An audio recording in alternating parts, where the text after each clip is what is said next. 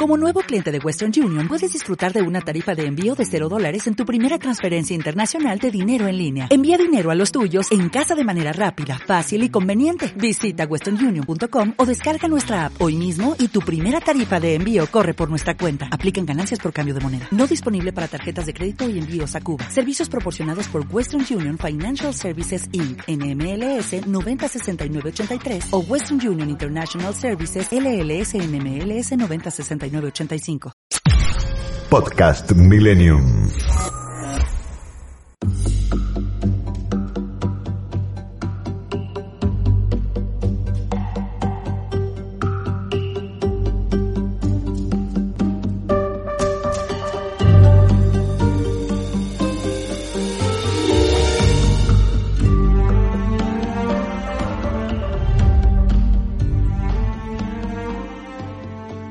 Nuestro invitado de hoy es el profesor Javier Urra Portillo, que es un lujo tenerlo como invitado aquí en este espacio de Sol de Madrugada.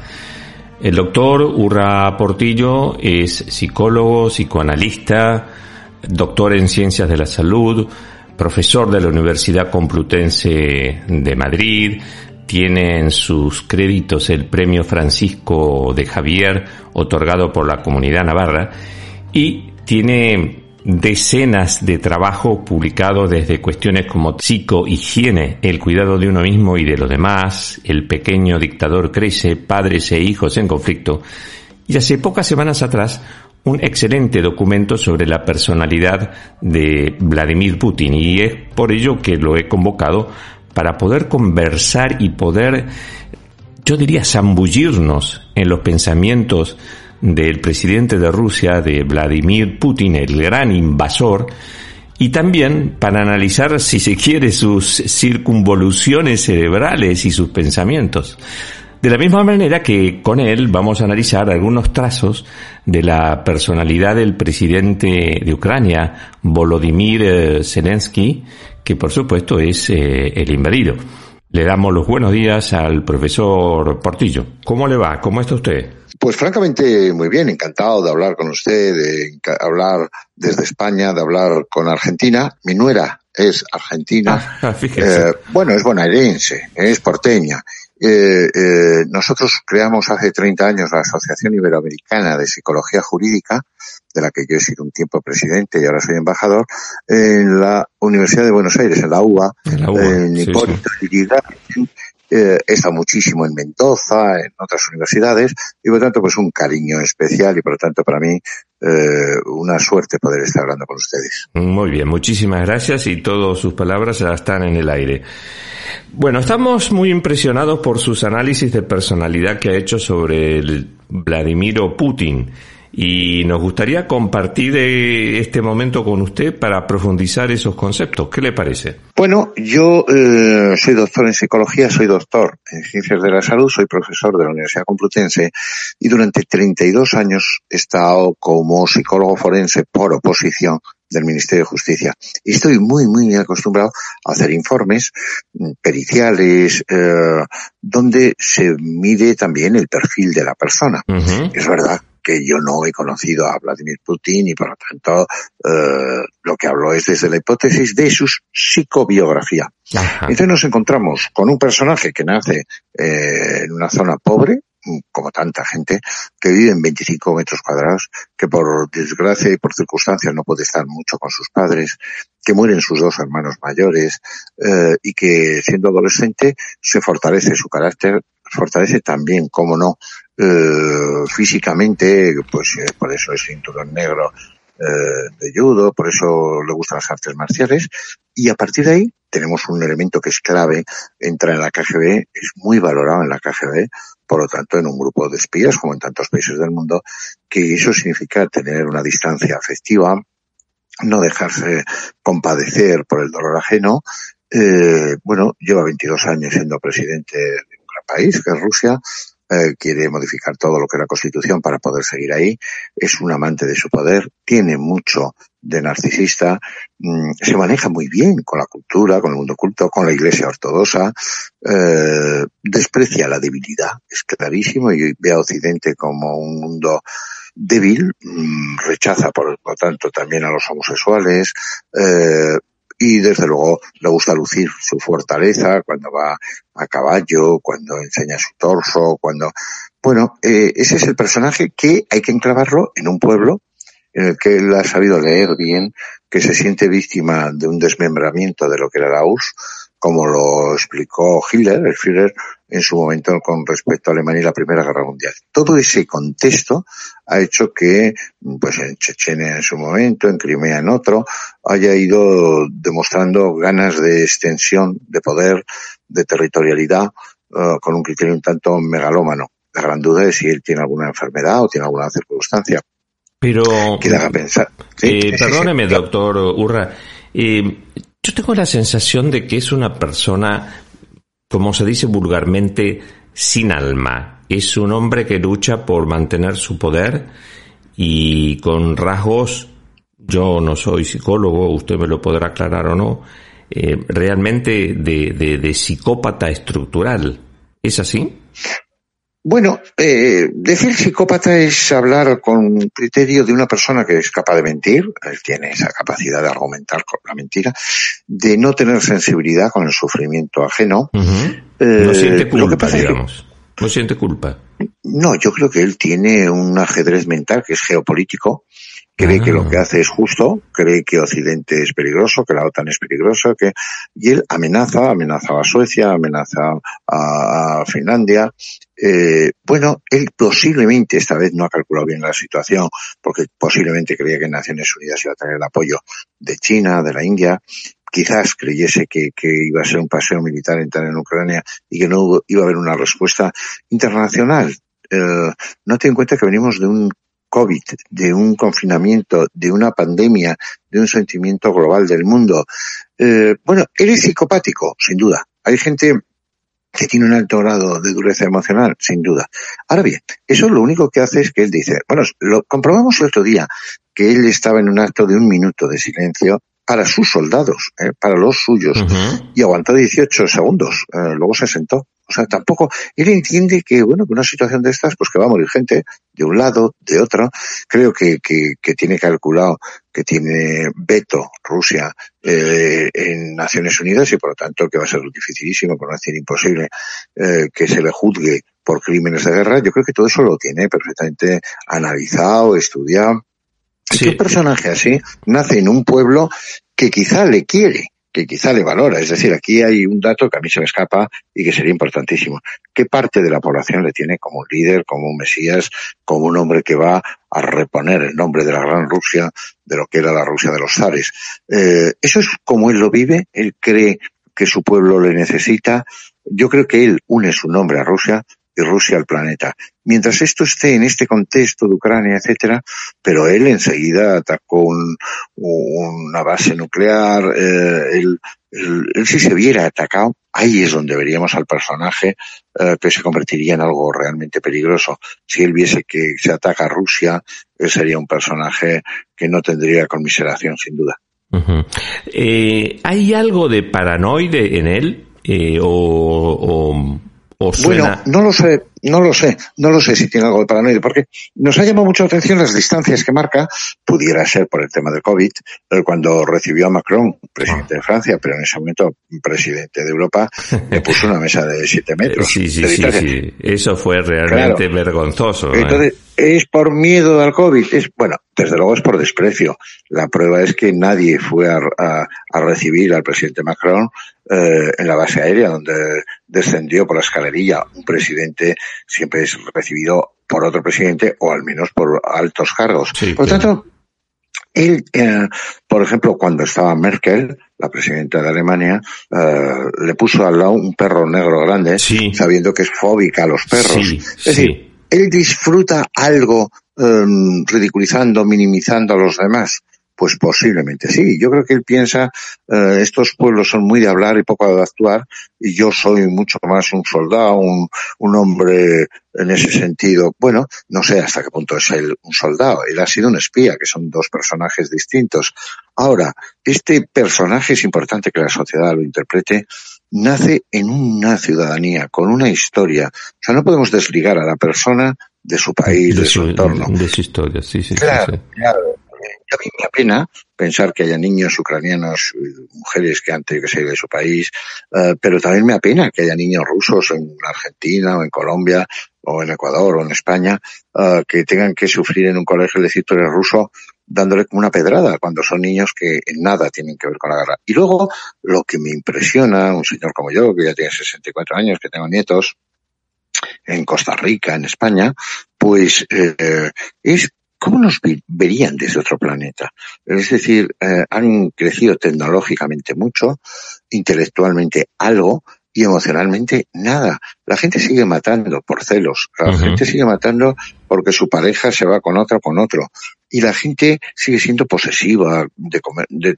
y el COVID nos ha enseñado que un virus no tiene banderas, no tiene fronteras, no, no tiene himnos, no tiene lenguas. Es decir, que el mundo es uno. Pero esta especie animal que tiene lenguaje, que tiene capacidad para reír, para llorar, eh, para anticipar, para tener nostalgia, le cuesta avanzar en la amígdala cerebral, en lo que es la parte emocional, reconvirtiéndola en sentimientos elaborados. Sí. Doctor Urra, ¿él acaso disfruta con el sometimiento del prójimo? No lo sé. Yo no sé si con el sometimiento del prójimo, pero él ha, um, al inicio, sobre todo, ha radiado la situación. Va con su traje, se ha sentido, sabe que es el personaje del mundo, en eso lo ha conseguido. Es decir, no hay nadie que nazca hoy o que se esté muriendo que no hable de Putin. Uh -huh. Y por lo tanto, él, eh, una parte esencial ya la ha conseguido. Soy Putin. Eh, bueno, nadie sabe muy bien de sus hijas, nadie sabe muy bien de sus mujeres, nadie sabe muy bien. Pero el personaje, él sabe que ya ha pasado la historia. Es importante eso para él, yo creo que es fundamental. Eh, más allá, mmm, bueno, eh, para eso él tiene que hacer lo que cree que tiene que hacer y negocia desde la fuerza. Por cierto, que, que, que en el ámbito diplomático, etcétera, las palabras son esenciales, la forma de sentarse, a mí me gusta mucho ese ámbito, pero al final es como el derecho. Eh, el derecho penal se ejerce sobre la sociedad y sobre los ciudadanos porque al final cabe la pena, porque cabe el reo, porque hay una prisión. Entonces, él sabe que que él negocia desde la fuerza. Se ha encontrado en contra con un país eh, que, que, que, le hace frente, con un Zelensky mmm, que también utiliza muy bien los medios de comunicación, quizá excesivamente, pero que se acerca a todos los congresos y parlamentos y asambleas de los distintos países, y un pueblo que, bueno, los hombres se han quedado ahí, las mujeres y los niños han salido uh, y Europa los acoge, y bueno, yo creo que una persona como un Putin uh, llega a la conclusión de que el mundo es muy injusto con él y profundamente injusto con Rusia y que por lo tanto tiene poco que hablar, eh, que tiene que imponer. Lo que yo sí creo, y ahí sí habla el psicólogo forense, es que a Putin es imposible convencerle, imposible. Uh -huh. Y entonces la única forma es vencerle, pero vencerle dejándole salidas para que él ante su pueblo diga, lo conseguí. Pues Ucrania nunca entrará en la OTAN, aunque entre en Europa. Bueno, ese tipo de pactos que deja salidas. Usted fíjese que siempre que hablan dos presidentes de gobierno, eh, las sillas están en 90 grados, para uh -huh. que no tengas que mirarte a los ojos. Esto es muy importante. Es decir, hay que dejar salidas diplomáticas a una situación que es de guerra. Ahora, doctor Urra, el, en el caso del que viene de una familia humilde, esa formación sí. tan prusiana de la KGB, esa, sí. ese origen humilde, ¿todo eso ya lo marcó de por vida o hay algo más que lo lleva a ser casi, yo diría por momentos, un sanguinario? Un... Bueno, yo creo que usted y yo y, y el pueblo argentino y cualquier ciudadano uh, estamos marcados por muchas cosas. Uno, ¿dónde naces? ¿En qué momento histórico naces? Mm. ¿Qué temperamento tienes? Ahí está la genética, ahí está la biología. Y la, el temperamento no se cambia, ¿eh? Esto por si alguien se equivoca. Uh, luego está el carácter, el yo y mis circunstancias, que decía el querido Ortega, y Gasset, querido sí, también sí, sí, en, en, Buenos Aires. Eh, y luego está la personalidad. Entonces, él ha ido creando una figura, un personaje. Esto es como el Quijote. Eh, murió Alonso Quijano. El Quijote no murió. Pero el personaje, cuando lo, lo, lo, le quitaron la afición, no tenía razón para vivir. Por lo tanto, él ha tenido unas circunstancias, pero como tanta gente que ha vivido en la pobreza, o con tanta gente que ha hecho judo, o tanta gente que ha estado en la CIA, o en la KGB, o, o, en el Mossad israelí, o... Ahora, cada uno va generando una situación. Es verdad que él tiene un carácter y una forma de ser que le vemos, que lo que diga el contrario no lo valora. Y lo que diga el de al lado, lo vimos la imagen de uno de sus grandes asesores, que no le llevó la contraria, pero sí le le, le, elevó un interrogante, no lo admitió. El que tiene poca comunicación no verbal uh, se echó hacia adelante en el asiento en un gesto claramente imperativo. De siga, siga, siga diciendo, a ver, ¿qué es lo que tiene que decir? Bueno, eso ocurrió, perdón que le interrumpa, profesor sí, Urra. Sí, sí. Eso fue una discusión de gabinete que fue televisada cuando discute con su director de la FSB, Exacto. que es la heredera Exacto. de la KGB prácticamente sí. el pobre personaje, el director este, eh, quedó totalmente eh, apichonado, sí. quedó acobardado sí. frente a claro, la impetuosidad claro, porque de Putin. Lo, sí, sí, lo ninguneó, lo, lo, ninguneó, lo ridiculizó. Ahora, ellos también se manejan bien en lo que es los medios de comunicación y la guerra se hace también en los medios de comunicación, ya cualquiera desde un smartphone, desde un teléfono, desde un, entonces, cuando vimos a esa periodista que salió con, con, con un cartel de no a la guerra, mm. bueno, enseguida la dejaron salir, etcétera. Bueno, vamos a ver, ¿no? ¿Dónde acaba esa mujer? ¿Cuál es su futuro? Eh, ¿qué, ¿Qué opciones tiene? Pero ellos son mmm, eh, también conscientes. Es decir, lo que no se puede pensar de Putin y de su equipo es que son enfermos o que son locos. No, no, no. Loco es una persona que tiene una psicosis, que tiene un trastorno mental transitorio, que tiene un pensamiento esquizoide porque tiene una esquizofrenia paranoide o efrénica. Ese no es el caso.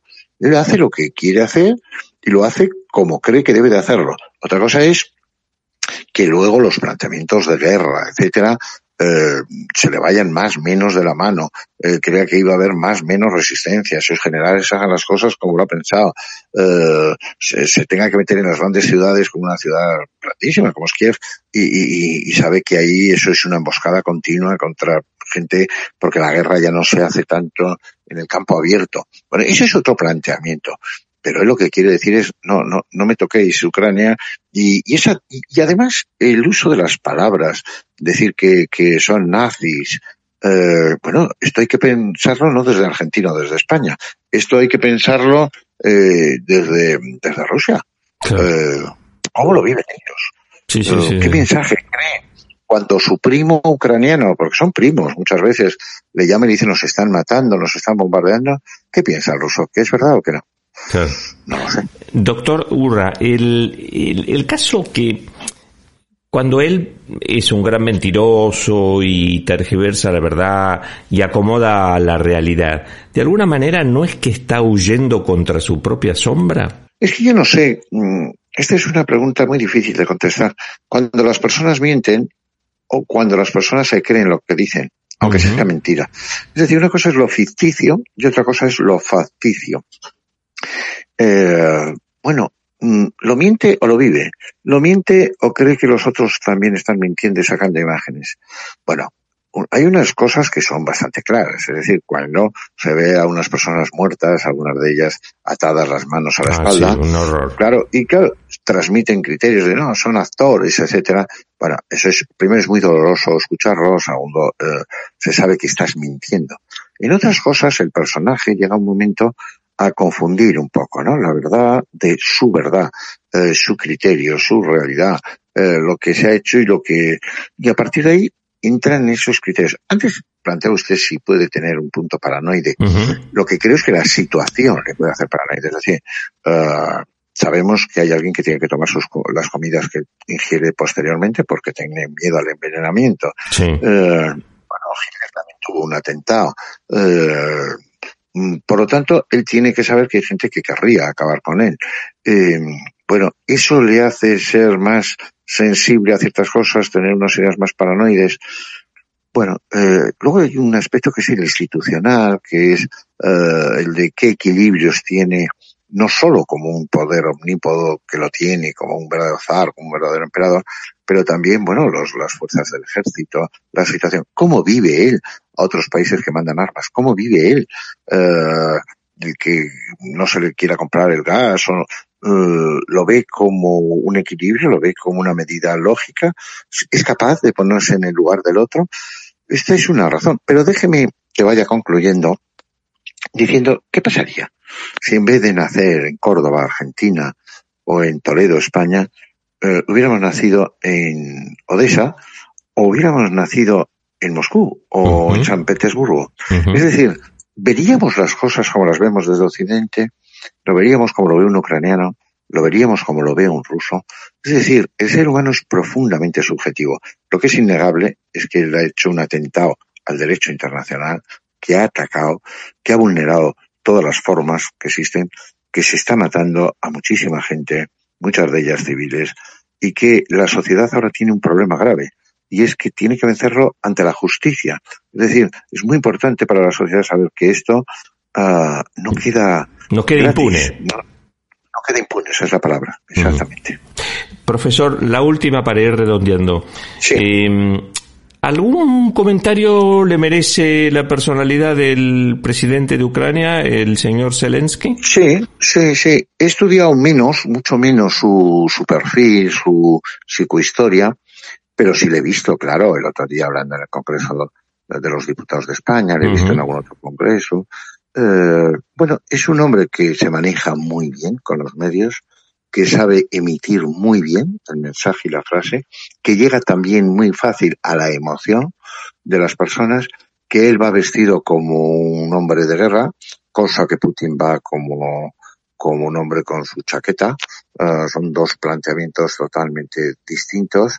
Eh, sabe que, que, la batalla la tiene que ganar en, en, los medios de comunicación y en la red social y que la sociedad tiene que ponerse de favor de Ucrania para que le mande armamento, para que le propicien eh, salidas a sus civiles. Eh, bueno, lo está utilizando. Eh, corre el riesgo de que si esto eh, se dilata y se cronifique, sus palabras, la emoción es muy importante, pero la emoción tiene una duración escasa, ¿no? No, no es la reflexión, no es, uh -huh. es, Y la gente parece mentira, pero llega un momento que hasta las noticias uh, dejan de serlo. Y bueno, y todo el mundo uh, pues sí se queda muy chocado con el impacto cuando cayeron las Torres Gemelas, pero pero porque fue un hecho puntual, porque vimos unos aviones chocando, porque era algo más que una película, porque eh, la imagen fue de una violencia eh, de, increíble. Ahora, el ir viendo cuerpos, el ir viendo casas destrozadas, claro, esto tiene el riesgo de que pasen los días, pasen las semanas y digas, pero si esa casa yo creo que ya la había antes, ¿no? Uh, y por lo tanto, eh, el, el, efecto discursivo eh, pierda en gran medida su efecto, mientras que a lo mejor lo que Putin está intentando hacer es simplemente machacar, quedarse con un territorio que considera que es ruso y que cree que están siendo maltratados por ser rusos, y a partir de ahí decir, una vez que os hemos machacado, o sea, simplemente está machacado el país, ahora nos sentamos a lo que quieran, pero sepan ustedes, partan de la base de que no tienen capacidad para elegirse de la OTAN, y a partir de ahí, bueno, nuestro poder es así. A cambio, el mundo pues habla de su generosidad, habla de su solidaridad, pero también gastará más en armamento en vez de en otro tipo de investigaciones contra el cáncer o contra eh, esclerosis múltiple o contra patologías de niños que nacen. Es decir, al final seguiremos armándonos por si un día llega de verdad, que pudiera llegar en cualquier momento, la tercera y devastadora guerra mundial. Doctor Urra, muchísimas gracias por sus palabras, muy interesantes sus comentarios y seguramente lo vamos a utilizar como nuestro consultor psicológico de cabecera, porque tengo la sensación de que esto va para largo, ¿eh? realmente, realmente. No, pues por desgracia sí, parece que hay que dejar eh, siempre eh, la respuesta al mundo de la diplomacia, es muy importante. Sí, Las sí, formas, sí. la educación, la urbanidad, es muy importante lo que puede hacer el Papa, un Papa que es argentino, un Papa que, que, como siempre sabemos, yo tengo un hijo que es politólogo, eh, el Vaticano tiene una línea diplomática muy callada pero muy eficaz. Todo eso con la Iglesia ortodoxa también hay que trabajar. Eh, pero de cuando hay dos personajes que se enfrentan, mm, hay que buscar un mediador, un alguien que salve vidas, eh, bueno, y que todo el mundo se quede diciendo no mereció la pena la guerra, eh, cómo hemos hecho esto, eh, pero que, que lo que no podemos olvidar es que Putin tiene el arma nuclear. Entonces, más allá de su personalidad, uh, si fuera un individuo cualquiera y fuera un funcionario de la banca y tuviera ese carácter, el peligro que tendría es limitado. El peligro que tiene él, si se ve atacado él personalmente o Rusia, yo creo que es uh, que la sociedad tendría que preverlo. Esta gente no tiene límite en ese sentido cuando se siente atacado, uh, porque ante es como una persona que le ponen un cuchillo contra la pared o, o, o pierde el control de sus intereses o ataca, uh, porque se ve realmente cegado eh, no debiéramos llegar a ese punto y yo creo que Europa, América Latina, eh, eh, América del Norte está reaccionando bien, está apoyando a Ucrania sin declararle una guerra frontal a alguien que posiblemente está buscando una conflagración aún mayor. Doctor Javier Urra Portillo, muchísimas gracias por sus comentarios y como le dije antes, seguiremos en contacto pues. Que tenga usted unos buenos días. Igualmente, un abrazo muy fuerte. Un abrazo, gracias. Y hasta aquí llegamos hoy con Sol de Madrugada. Sol de Madrugada. Nos volvemos a encontrar el próximo lunes de 6 a 7 de la mañana. Aunque quizás otro día antes. ¿Por qué no? Aquí, en FM Millennium, en el 1067 y en internet. En fmmillennium.com.ar. Sol de madrugada, con la conducción de Diego Esteves, soporte técnico España, Manuel Díaz Quintana, operación técnica Buenos Aires, Alejandra Lescarboura y Facundo de Lorenzi, locución Rodolfo Lagos. Edición artística, Germán Cipolla. Coordinación de producción, Leandro Gordín. Dirección de contenidos, Guillermo Falcón. Fue una coproducción de Diego Esteves, Producciones España y FM Millennium. Podcast Millennium.